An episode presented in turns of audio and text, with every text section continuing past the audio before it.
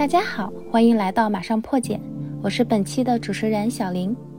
本期的主题是技术人的三十而立。关于三十而立，孔子的原意我们已无从知晓。如今我们大多数人对于三十而立的理解是，到了三十岁就要安身立业，有一份工作或事业可以养活自己和家庭。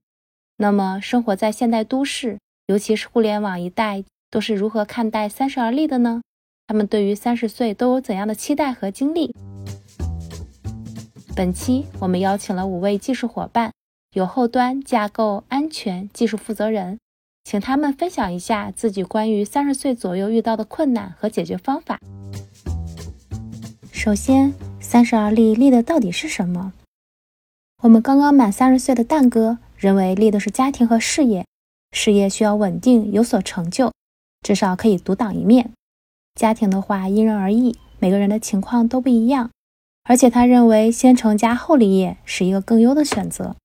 二十八岁的小雨则认为三十岁应该可以做到自己独立生活，因为二十岁的时候还是需要家里给予一些支持，三十岁就要自己承担一些家庭责任了。而三十七岁的破晓和三十二岁的阿亮则都认为三十岁的时候立的是心态。破晓认为。三十岁时，自己的视角太过狭小，执着于代码的好坏，而忽略了周围丰富的、充满可能性的资源。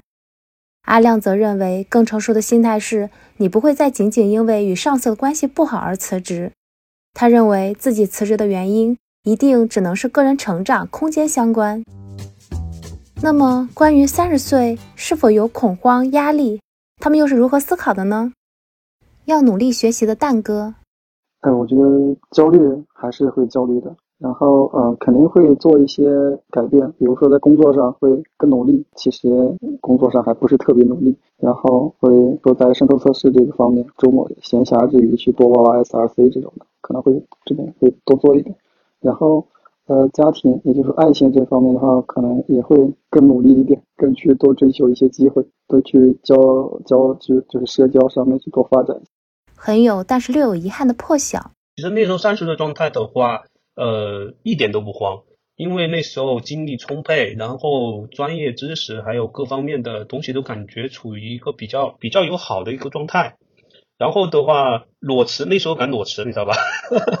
呃，我也是，我也是那种，就是说，就是说这个环境不好，或者说公司就是不适宜、不适合我发展，我就我就会裸辞那种人。呃，就就是那个时候感觉勇气啊，还有就是说无所畏惧，然后这一块的话，就是说一点都不担心。然后所以说那个时候我反过去想，那个时候其实一方面好的就是刚才说的，就是。不用太担心这么多顾虑，然后想干什么就是朝着自己想干的干。但是缺少的其实还是少了一些五年到十年的这样的一个计划。一方面就是为年纪买单吧，所以三十岁我觉得那个时候挺好的。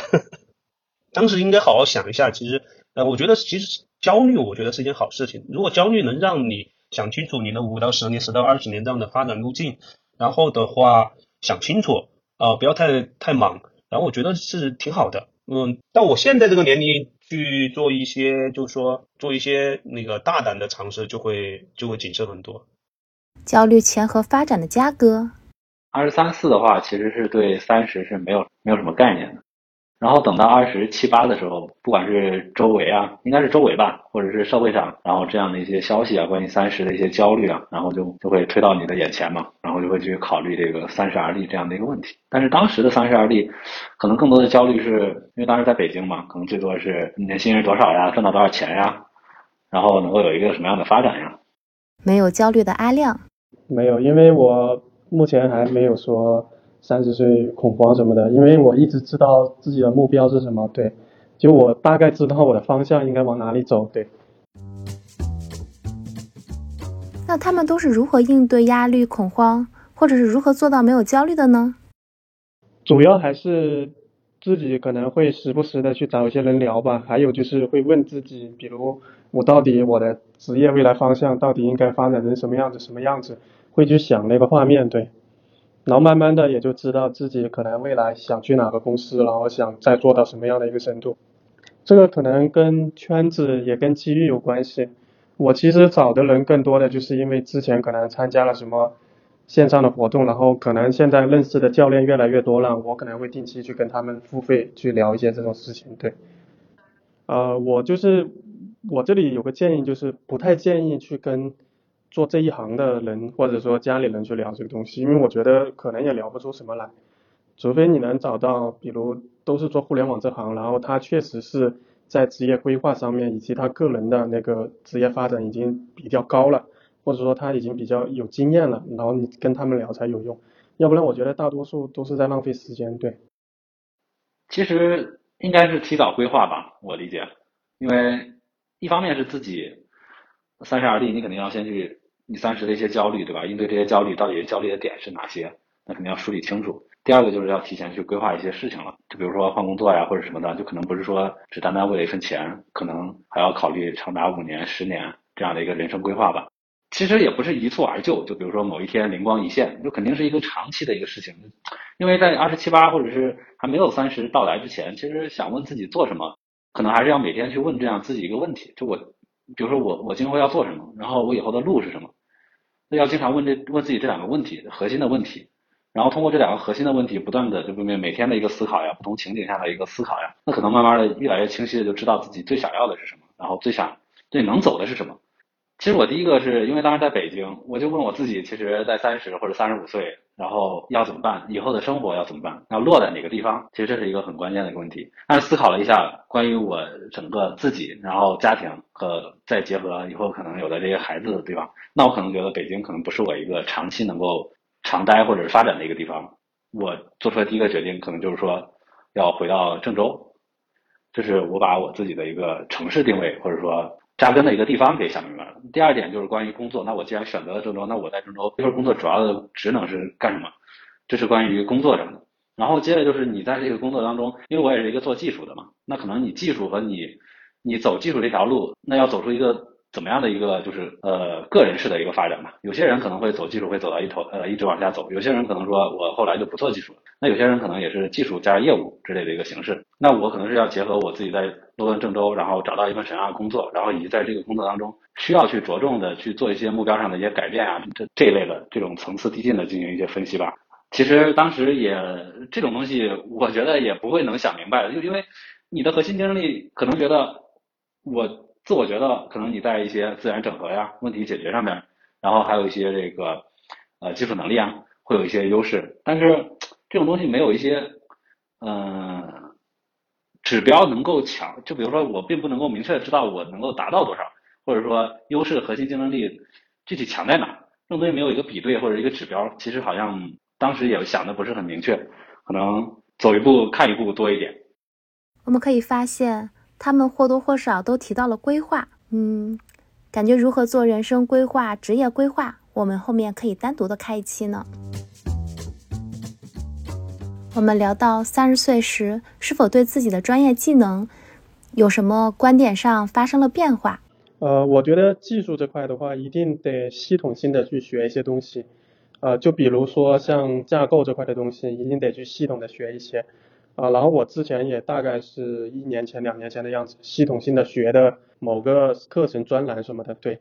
因为我觉得还有在学的过程，就是你在筛选课程的时候，一定得找那个职位或者说它的影响力、它的级别在业界是比较高的，你就不要再去找可能跟自己平级或比自己职位高一点点的那种资料课程去看，因为我觉得你看下来可能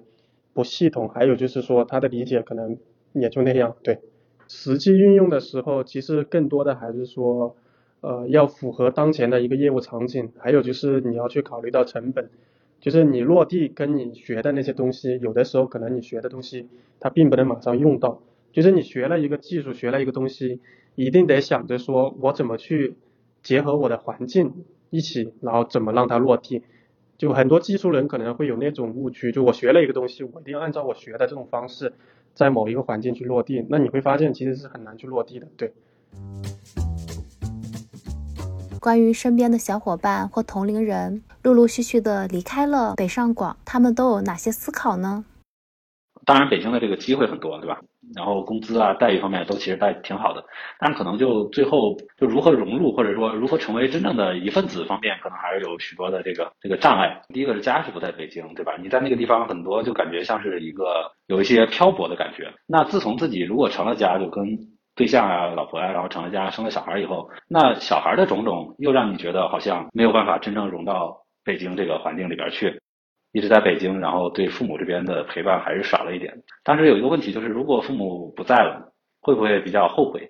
当然，我我自己的回答是，我会比较后悔这这个决定的。所以我还是想回到家里这边，然后能够每周啊，或者两周啊，多陪一些父母一些，也让他们的这个老年生活吧，因为他因为他们年轻的时候还是为我们付出了很多嘛，然后还是想让他们晚年生活过得快乐充实一点。回到郑州后还算还算可以吧，当然就是并不会说就像你比如说你在北京有焦虑，那并不是说回到了郑州那就没有焦虑了，对吧？你在郑你在北京有三十而立或者三十五的这个魔咒，那你在郑州可能就没有了，倒不是这个原因，只不过是我在郑州这一块儿现在当然能够跟家人经常相处，对吧？弥补了这方面的一个一个一个一个问题，一个方面的一个问题，其实我就觉得。这个决定应该也没有做错，这是第一点。第二点是在这边，其实当然工资是没有北京高了，但是整体的一个生活的一个质量，我觉得是要比北京要强一点。就感觉好像回家只是一个对，只是一个生存的地方，并不是说我回家后这个家是我的一个跟我的生活呃跟我的工作完全隔离开的另一个港湾啊。我觉得这个还是有一个比较大的一个差别的。我觉得就离开北京或者换一个城市，其实，呃，就像做技术一样，其实也是一种取舍吧。对，就是你离开了北京，可能我会觉得，呃，建立起来的很多资源呢，或者说朋友啊，可能都在这边。然后你离开的话，其实你可能要从零开始到一去积累，这这可能是对自己来说是一个挑战，可能也是一个新的机会吧。对，呃，我自己的话更倾向的还是就继续在北京，然后再。把自己的一个职业发展一步步的再去落地一下，因为我很多时候我会觉得我现在才工作十年，可能这十年对我来说只是一个铺垫，我还可以走得更高。呃，我很多时候可能真觉得我十年我才刚刚开始，我的职业生涯可能才刚开始。呃，我觉得还是跟我在不断的准备以及不断的学习。呃，你看我准备了那么多东西，其实还有很大的一个运用空间吧。就比如我我系统的学习了架构，对吧？架构的很多东西，然后管理的很多东西，沟通的很多东西，还有各方面的项目管理的很多东西，就软技能相关的东西。其实我在换一个环境，或者说在等到一个合适的机会，对吧？那这些东西对我来说，它就是可能从零然后到一到二，所以我很多时候会觉得我的职场才刚刚开始。我们可以感受到他们是经过深思熟虑做出来的决定。是亲情、发展，甚至有更多的因素在其中。走过了三十岁，面对即将到来的三十五岁，他们又有什么样的焦虑、恐慌和想法呢？之前的话可能会担忧比较多一点，就是在工作中也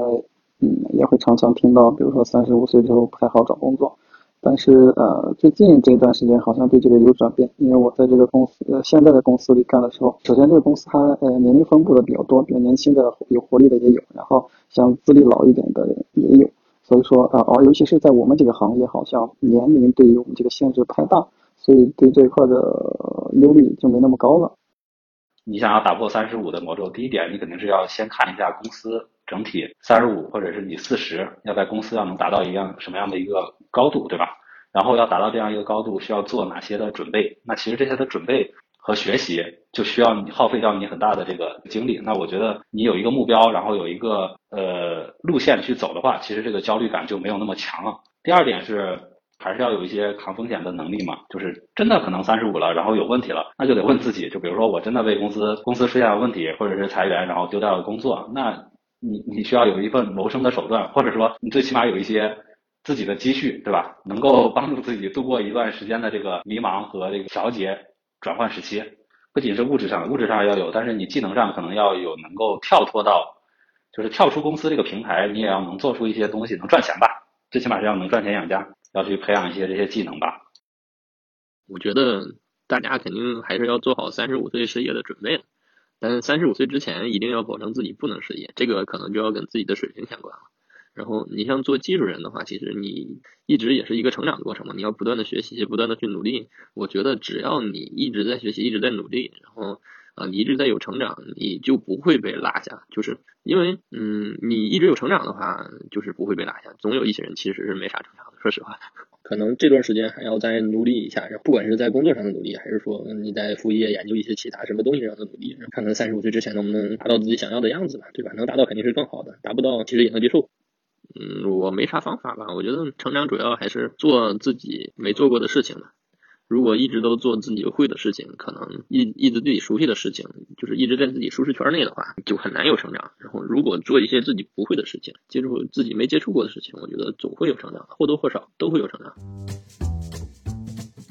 最后，如果可以时光穿越回三十岁，想对那时的自己说些什么？我那个时候哈，我我回过去那个时候，就是还是有点没有想得没有想得很周到。其实，在一个你焦虑的时候，其实你是。除了你的专业上的话，我我我回过去的话，我向优秀的管理者学习管理能力，像把周围的同事啊，还有同事的朋友啊，还有我这周围围绕你的人脉这一块的话，其实软技能吧，我个人觉得是软技能，不管说是沟通能力，还是演讲能力，还是还是各种能力，其实是应该提前准备好。能穿越回去，我可能会把我最近呃最近就是可能。感触有一句话就对我那个时候的自己说，就是呃面对很多困难跟挑战，用学习的心态去面对，呃就不要觉得自己一定会或一定不会，你就抱着一种学习的心态，一点点往前推进。其实你最终走下来，你会发现这个事情慢慢的在被你解决掉。对，你要把一个大的事情或一个困难先分解，然后分解成一点点，你就一点点去做就行了，就也不要。一开始就求求全或求大，我就一定要把它怎么样怎么样？对，你就分解成一点点，先开始做了就行。那只能说对三十岁的自己说，那希望自己能够坚持到自己三十分三十岁做决定的那一份决心和意志吧。然后，嗯，不要后悔一路走下去。谢谢小雨、蛋哥、阿亮、破晓和嘉哥的分享，让我们了解到，无论我们三十而立的理想和焦虑是什么。我们都可以通过梳理清自己、明确目标、制定规划，一步一步不慌不忙的去实现它。今天有关技术人三十而立的话题，我们就聊到这里喽。如果你还有什么困惑和想了解的话题，欢迎在评论区留言。谢谢大家收听，马上破解，拜拜。